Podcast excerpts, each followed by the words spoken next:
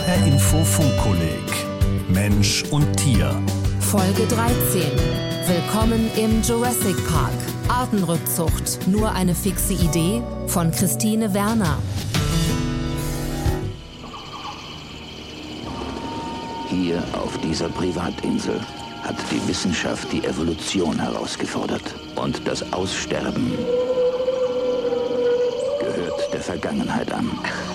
Willkommen im Jurassic Park. Jurassic Park, ein Film von Steven Spielberg aus dem Jahr 1993. Darin lässt der Milliardär John Hammond mit Hilfe von Gentechnik Dinosaurier wieder auferstehen. Er will auf einer Insel einen Freizeitpark mit echten Dinos errichten. Ausgestorbene und ausgerottete Arten wieder auferstehen lassen, mit Hilfe des molekularen Baukastens der Gentechnik. Oder auch mittels anderer Methoden wie der Rückzucht. Könnte das, was in Jurassic Park passiert, eine Vorlage sein für den Kampf gegen das Artensterben? Zumindest klingt es gar nicht so weit weg, wenn man liest, was einige US-amerikanische GenforscherInnen vorhaben. Sie wollen zwar nicht die Dinosaurier wieder zum Leben erwecken, aber dafür ein Tier, das wie ein Wollhaarmammut aussieht. Das bekannteste dieser Projekte ist das des Genetikers George Church. In einem Vortrag auf einer Konferenz sagte er 2013, We would propose to make a hybrid elephant that has the best features of modern elephants and the best features of, of mammoths. Wir beabsichtigen, einen Hybrid-Elefanten zu erschaffen, der die besten Merkmale eines modernen Elefanten und die besten Merkmale eines Mammuts hat. George Church hat das Erbgut von ausgestorbenen Wollhaar-Mammuts rekonstruiert und im Labor Mammutgene hergestellt. Diese will er in das Erbgut eines asiatischen Elefanten einschleusen und diesen so verändern, dass er einem Wollhaarmammut ähnelt. Molekulargenetik kann ein Weg sein, ausgerottete und ausgestorbene Tierarten wieder auferstehen zu lassen. Es gibt aber noch andere. Bei der Rückzucht werden Tiere gekreuzt, die die charakteristischen Merkmale einer Urrasse tragen. Und auch mit künstlicher Befruchtung wollen Wissenschaftler bedrohte Arten retten. George Church will mit seinem Vorhaben zu mehr Artenvielfalt beitragen. Sein Plan ist aber umstritten, denn muss man ausgestorbene Tierarten wieder auferstehen lassen, wenn viele andere Arten aktuell kurz vor der Ausrottung stehen? Was bringen Rückzucht, Reproduktionsmedizin und Gentechnik für den Artenschutz? Im Leibniz-Institut für Zoo- und Wildtierforschung in Berlin steht Professor Thomas Hildebrand vor einer Vitrine. In ihr liegt der wuchtige Schädelknochen eines afrikanischen Breitmaulnashorns. Das Gebiss beeindruckend, die Zähne riesig. Die Nashörner brauchen unbedingt unsere Hilfe. Sie sind ganz wichtige Schlüsseltierarten in komplexen Ökosystemen. Und wir als Wissenschaftler, als Menschen, als Mitbewohner auf diesem Planeten haben die Verantwortung, diese Fehler, die in der Vergangenheit gemacht wurden, hoffentlich wieder gut zu machen. Thomas Hildebrand ist ein Pionier der künstlichen Befruchtung bei großen Säugetieren wie Elefanten, Pandabären oder Nashörnern. Seit 2015 leitet der Reproduktionsmediziner das internationale Biorescue-Projekt zur Rettung des nördlichen Breitmaulnashorns. Zwei Unterarten von Breitmaulnashörnern gibt es. Das südliche Breitmaulnashorn lebt vor allem in südafrikanischen Ländern wie Botswana, Mosambik und Simbabwe. Das nördliche Breitmaulnashorn war in Ost- und Zentralafrika heimisch. Im Oktober 2020 gibt es vom nördlichen Breitmaulnashorn nur noch zwei Exemplare auf der Welt, zwei Weibchen. Diese Tiere haben ja nicht in der Evolution irgendwie versagt, weil Aussterben gehört natürlich im Rahmen des Selektionsprozesses mit zur Entwicklung von Natur. Diese Tiere haben aber nicht versagt, die sind einfach nur nicht kugelsicher. Und sind deshalb nicht ausgestorben, sondern wurden ausgerottet. 1960 gab es laut der Weltnaturschutzunion IUCN noch 2360 nördliche Breitmaulnashörner. Die Tiere wurden von Wilderern gejagt und erlegt. Ihr Horn gilt als Potenz- und Heilmittel, ist auf dem Schwarzmarkt teurer als Gold. Arten werden aber auch ausgerottet, weil der Mensch Angst vor ihnen hat. Weil sie Nutztiere anfallen oder man ihnen nachsagt, dass sie das tun. Aus Unwissenheit. Oder weil die Tiere keinen Lebensraum mehr haben. Dr. Kai Füldner, Leiter des Naturkundemuseums im Ottoneum in Kassel, erklärt, dass viele Tiere aussterben, bevor die Wissenschaft sie überhaupt entdeckt hat. Die Masse der gerade jetzt verschwindenden Arten ist klein und unscheinbar. Und wird überhaupt nicht mehr wahrgenommen, weil unter dem Radar sozusagen der Wahrnehmung verschwunden, die aber genauso wichtig für das System sind. Und oft sterben die aus, bevor wir sie überhaupt entdeckt und beschrieben haben. Das ist momentan der Trend. Vier der letzten nördlichen Breitmaulnashörner wurden 2009 aus einem tschechischen Zoo in ein privates Schutzgebiet nach Kenia gebracht und dort rund um die Uhr bewacht. Sudan, der letzte Bulle, wurde 2018 eingeschläfert. Er war schwer krank.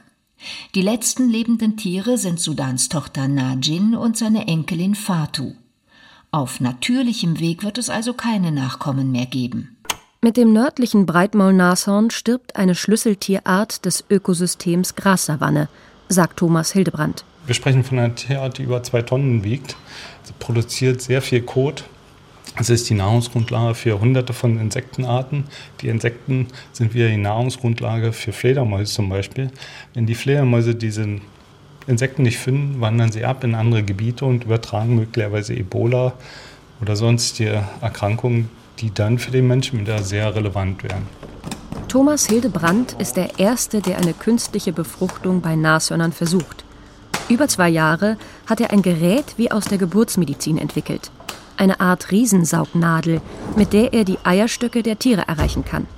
Denn der Abstand zwischen Vagina und Eierstöcken kann bei Nashörnern bis zu zwei Metern betragen. Im Institutsflur lagern mehrere dieser Geräte in langen schwarzen Koffern. No Gun, Scientific Equipment steht darauf. Kein Gewehr, wissenschaftliches Gerät. Damit konnte er Najin und Fatu in Kenia Eizellen entnehmen. Eine künstliche Befruchtung bei Nashörnern funktioniert im Prinzip wie bei Menschen. Wissenschaftler entnehmen weiblichen Tieren Eizellen und befruchten diese im Reagenzglas mit Sperma. Dabei wenden sie die sogenannte ICSI-Methode an. ICSI steht für intrazytoplasmatische Spermieninjektion.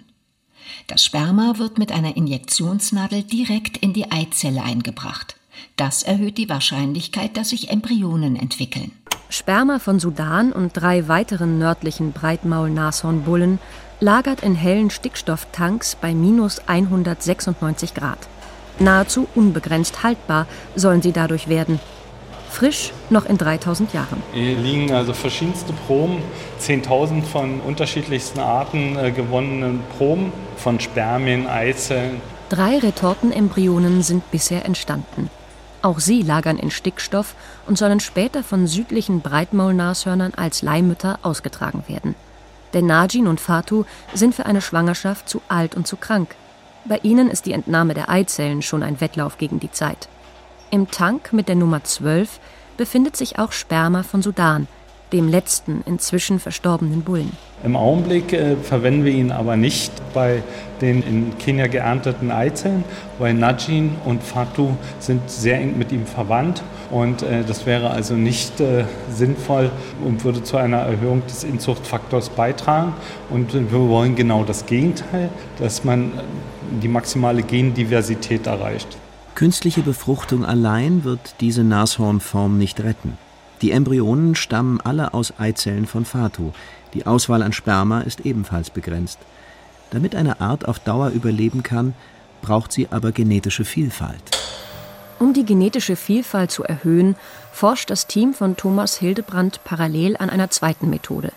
In den Stickstofftanks in Berlin und bei einem Projektpartner in den USA lagern auch lebende Hautzellen von zwölf nicht verwandten nördlichen Breitmaulnashörnern. Diese Zellen können in mehreren Schritten umgewandelt werden zu Eizellen und Spermien. Reprogrammierung heißt dieser Prozess. Wissenschaftler können damit aus jeder ausdifferenzierten lebenden Zelle sogenannte induzierte pluripotente Stammzellen erzeugen. Diese Stammzellen haben die Eigenschaft embryonaler Stammzellen, nicht spezialisiert zu sein. Sie können sich zu jedem denkbaren spezifischen Zelltyp weiterentwickeln, also auch zu Eizellen und Spermien. Das ist unser Zellzuchtlabor. Hier werden äh, unsere Zellen gezüchtet. In so einem Labor könnte man natürlich auch äh, Nashorn züchten. Das ist also äh, ein Labor, was spezialisiert ist, von äh, gewonnenem Material äh, Zellen zu vermehren, die dann letztendlich auch ein Garant dafür darstellen, dass Tiere eigentlich nicht sterben. Den Wissenschaftlern des Biorescue-Teams ist es gelungen, aus Hautzellen verstorbener Nashörner induzierte pluripotente Stammzellen zu entwickeln. Dies schafft die Basis, dass eines Tages Nashornleihmütter künstlich erzeugte Embryonen austragen. So könnten auch noch Nachkommen geboren werden, wenn das letzte nördliche Breitmaulnashorn schon lange tot ist in diesem toten Körper gibt es immer noch lebende Zellen, die man dann retten kann und ähm, in Kultur wieder so modifizieren kann, dass man daraus neues Leben machen kann. Neues Leben schaffen. Das wollen auch George Church und seine KollegInnen mit dem mammutähnlichen Elefanten. Und das wollte auch John Hammond in Jurassic Park. Im Film ist das Dinosaurier-Erbgut in einer Mücke in einem Bernstein konserviert. Bisher ging man davon aus, dass Erbgut so viele Jahre gar nicht übersteht. Dann aber untersuchte ein Wissenschaftsteam aus den USA und China ein gut konserviertes 75 Millionen Jahre altes Dinosaurierbaby und gab im März 2020 bekannt, Tests deuten darauf hin, dass in diesem Dinosaurier Reste originaler Knorpelproteine vorhanden sind und diese Erbgutfragmente enthalten. Am Ende fanden sich in dem Fossil sogar ganze, wenngleich tote Knorpelzellen, aber sie enthielten Bruchstücke von DNA. Mit dem Team von George Church arbeitet Thomas Hildebrand bei einigen Themen zusammen, nutzt dessen technologischen Vorsprung für seine Zwecke. Dennoch sieht er das Mammutprojekt aus einem bestimmten Grund sehr kritisch. Dieses äh, Mammut wird keinen substanziellen Beitrag mehr in einem Ökosystem spielen können. Und man kriegt auf keinen Fall diese genetische gesunde Vielfalt, die eine Population braucht, um langfristig zu überleben. Das sind äh, spannende Experimente, so wie zum Mars fliegen, aber es hat nichts mit äh, der Gesunderhaltung unseres Planeten zu tun. Wo sollte ein Mammut hin, außer in eine Art Jurassic Park? Ist es gerechtfertigt, ein ausgestorbenes Tier zurückzuholen, wenn es auf der Erde gar keinen Platz mehr hat? Wie Dinosaurier haben auch Mammuts keinen Platz mehr im ökologischen Netzwerk der heutigen Lebewesen. Sollte es gelingen, ein Mammut gentechnisch wieder zu erschaffen, wäre dieses Tier zudem eine Mogelpackung. Auch wenn es aussehe wie ein Mammut, gäbe es genetisch noch genügend Unterschiede. Das trifft auch auf die Rückzucht zu, auch Abbildzucht genannt. Bekanntestes Beispiel dafür sind die Heckrinder. Sie ähneln den ausgerotteten Auerochsen, einem der beiden Wildrinder Europas. Die Brüder Heck, Zoodirektoren in Berlin und München, suchten in den 1920er Jahren in ganz Europa Rinderrassen, die Eigenschaften des Auerochsen besaßen, und kreuzten die Tiere. So wollten sie die Urtiere zurückholen. Der Plan wurde später auch von Hermann Göring gefördert, dem ein germanischer Urwald mit urdeutschen Jagdtieren vorschwebte.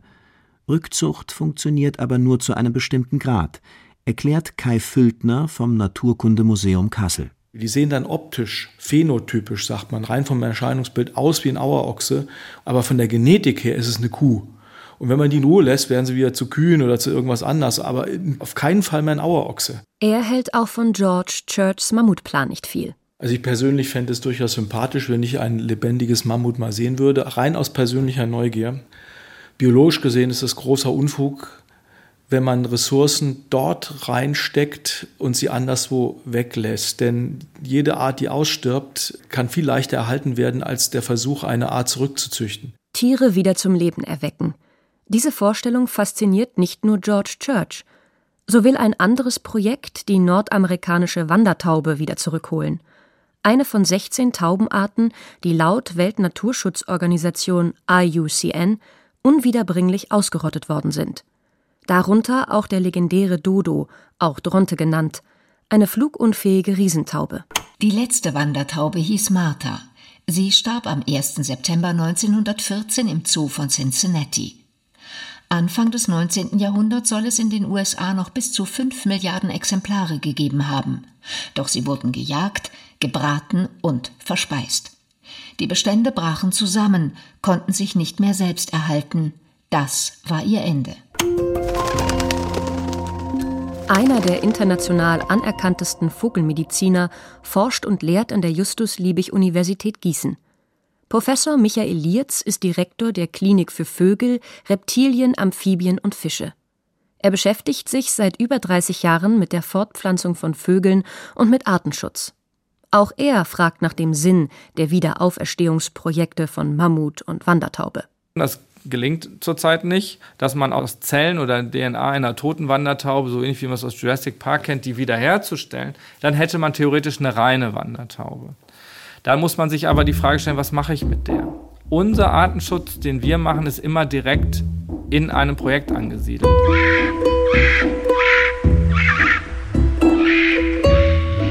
Michael Lierz geht es immer auch um den Lebensraum der Tiere.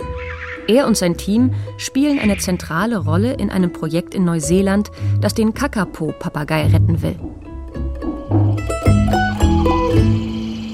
Der Kakapo ist für einen Papagei mit 60 cm recht groß. Er ist moosgrün, pummelig, flugunfähig und nachtaktiv.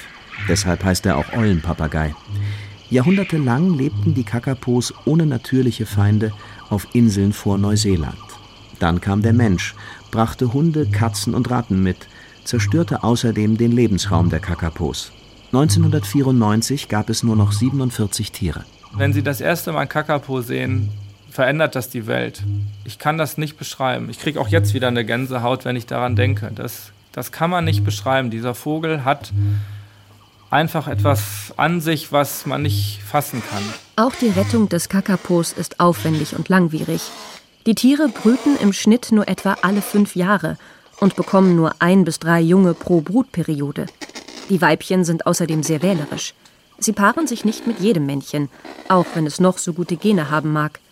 Um die genetische Vielfalt zu erhöhen, hilft auch Michael Lierz mit künstlicher Befruchtung nach. Dass man sagen kann, okay, wir haben hier zum Beispiel Männchen, das ist genetisch total wertvoll, weil es mit keinem anderen der Weibchen verwandt ist, aber der hat einen Flügel gebrochen und der kann gar nicht mehr kopulieren oder den mögen die alle nicht.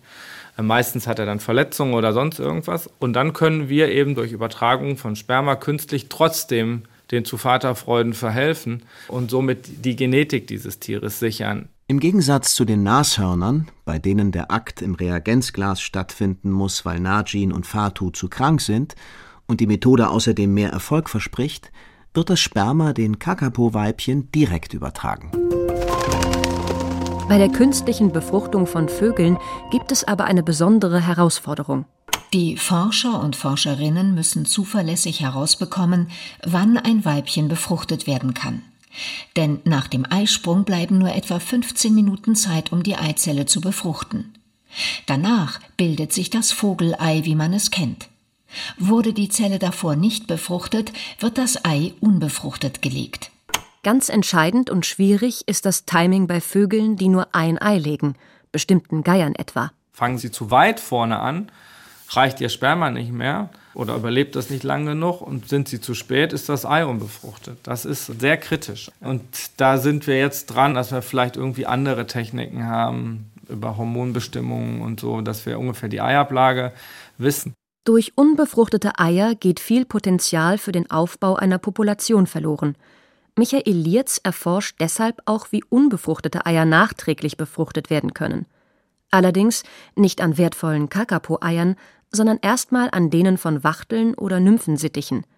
Denn er muss direkt an das Dotter und dafür die Schale zerstören. Wir müssen ja das Dotter manipulieren. Also mussten wir uns erstmal überlegen, wie brüten wir das Ei denn aus, wenn wir es denn tatsächlich schaffen, es nachträglich zu befruchten. Ist die Schale ja kaputt. Also haben wir jetzt ein System entwickelt, dass wir das in einem ohne Schalensystem ausbrüten können. Das ist uns jetzt gelungen. Wir haben jetzt also den ersten Nymphensittich mal bis zur Schlupfreife gebracht in einem externen System. Im Film Jurassic Park wird das Erbgut der Dinosaurier in unbefruchtete Emu-Eier gepackt. In einem großen künstlichen Nest werden die Eier dann bebrütet, bis die Dinos schlüpfen. Michael Lierz hat in seinem Labor etwas Ähnliches ausprobiert, um sein Verfahren weiter zu perfektionieren. Wir haben das Dotter dann in ein Wachtelei transferiert und dann aber in künstlich ausgebrütet. Also wir, das wird dann nicht in eine Wachtel untergeschoben oder so, sondern das wird im Inkubator ausgebrütet und wenn das Jungtier schlüpft, kann man das irgendwelchen Nymphensittichen zum Aufziehen unterjubeln. Die können Gott sei Dank nicht gut zählen, das heißt, die können sie, wenn die gleich alt sind, da einfach mit zusetzen. Inzwischen konnte ein Küken auf diese Art und Weise ausgebrütet werden. Jetzt versuchen die Forscher, das Dotter tatsächlich nachträglich zu befruchten. Ob es jemals klappen wird und ob diese Technik dann auch bei Kakapos angewendet werden kann, ist derzeit aber noch offen. Auch dank der Gießener ForscherInnen ist der Kakapo-Bestand auf den Inseln vor der Südküste Neuseelands inzwischen aber von unter 50 auf über 200 angewachsen. Die Tiere leben sehr geschützt, sie sind mit Sendern ausgestattet. Die Population wird ständig überwacht und natürliche Feinde von den Inseln ferngehalten. Wichtig sei, sagt Michael Lierz, mit Zuchtprogrammen und künstlicher Befruchtung Zeit zu gewinnen, um einerseits im natürlichen Lebensraum dafür zu sorgen, dass die Tiere dort auch überleben können, und um den überlebenden Arten Gelegenheit zu geben, sich an veränderte Umweltbedingungen anzupassen. Die Zeitspannen werden aber immer enger. Arten sterben aus und werden durch andere Arten ersetzt. Das ist Evolution. Das dauert aber. Was wir aber im Moment erleben, wir befinden uns im größten Artensterben seit den Dinosauriern. Aber das passiert eben in einem sehr, sehr kurzen Zeitraum menschengemacht. Und andere Arten haben überhaupt nicht die Chance, in dieser kurzen Zeiteinheit sich an die neuen Bedingungen anzupassen und eine neue Art zu entwickeln. In Jurassic Park müssen die Forscher am Ende vor den wiederauferstandenen, gentechnisch erzeugten Dinosauriern fliehen. Die Tiere sind wild, gefährlich, unberechenbar.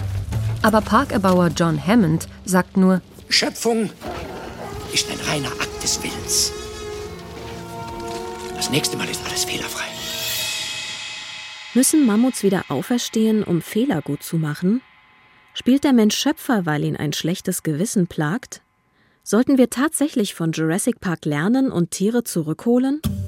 Das kann nicht die Lösung sein, sagen Kai Füldner und Thomas Hildebrandt. Wir müssen verantwortungsvoll mit den Ressourcen umgehen. Und wenn wir das nicht lernen, dann hilft auch keine Star Wars-Forschung, dass wir das überleben. Ich glaube, wir sollten jetzt die Fähigkeit der Menschen dafür einsetzen, Dinge zu analysieren, zu erforschen und zu verändern, um die Fehler der Vergangenheit so minimal wie möglich zu gestalten.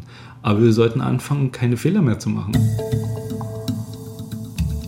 Schuldfrage ist ganz schwer zu klären. Ist der Seemann, der die letzte Dronte gekascht hat, schuld und hat er was wieder gut zu machen? Was ist denn Schuld? Und wer hat denn diese Schuld zu tragen? Man muss gesellschaftlich einen Konsens finden, dass man klar sagt, bis hierhin werden wir uns irgendwann selbst ins eigene Bein schneiden, wenn wir hier nicht uns bremsen. Und das zu erkennen, ist natürlich ein Generationenvertrag der anderen Art. Und auch Michael Lierz meint, bevor wir Tiere auf irgendeine Art und Weise zurückholen, sollten wir die retten und schützen, die es noch gibt auf der Erde. Wir als Menschen schädigen unsere Umwelt einfach durch unser Dasein. Also haben wir auch eine ethische und moralische Verpflichtung, das zu erhalten, was uns als Geschenk gegeben wurde, auch für unsere Kinder. Hallo, ich bin Stefan Hübner, ich bin Wissenschaftsredakteur bei HR Info und ich leite das Funkkolleg Mensch und Tier. Wir als Menschen schädigen unsere Umwelt einfach durch unser Dasein. Harte Worte mit wahrem Kern des Tiermediziners Michael Lierz von der Universität Gießen. Die Folgen unseres Daseins und Einwirkens machen sich dabei nicht nur darin bemerkbar, dass Arten und Ökosysteme verschwinden. Es kann auch dazu kommen, dass Arten bestimmten menschlichen Aktivitäten ausweichen und sich neue Refugien suchen. Je stärker wir etwa in den ländlichen Raum eingreifen, desto mehr lockt es verschiedene Tiere in die Stadt. Und so tauchen dort plötzlich Arten auf, die nach landläufigen Vorstellungen gar nicht in die Stadt gehören, wie Wildschwein, Biber oder Wanderfalke. Dass so viele Wildtiere in den Städten nicht nur zu beobachten sind, sondern dauerhaft leben, das hat einige gewichtige Gründe und Hintergründe. Der erste, in der Stadt werden größere Tiere nicht gejagt und nicht verfolgt. Also brauchen sie nicht übertrieben scheu zu sein, wie draußen am Land, wo es äh, sein kann, dass sie abgeschossen werden, zumindest während der Jagdzeiten. So der Biologe und Autor Josef Reichholf, langjähriger Leiter der Zoologischen Staatssammlung München. Und wie er schon andeutet, stecken noch mehr gewichtige Gründe hinter der Stadtflucht der Landtiere. Ihnen war Renate Müller auf der Spur für die nächste, die 14. Funkkolleg-Folge unter dem Titel Raus aus dem Wald, die Stadt als Lebensraum der Tiere.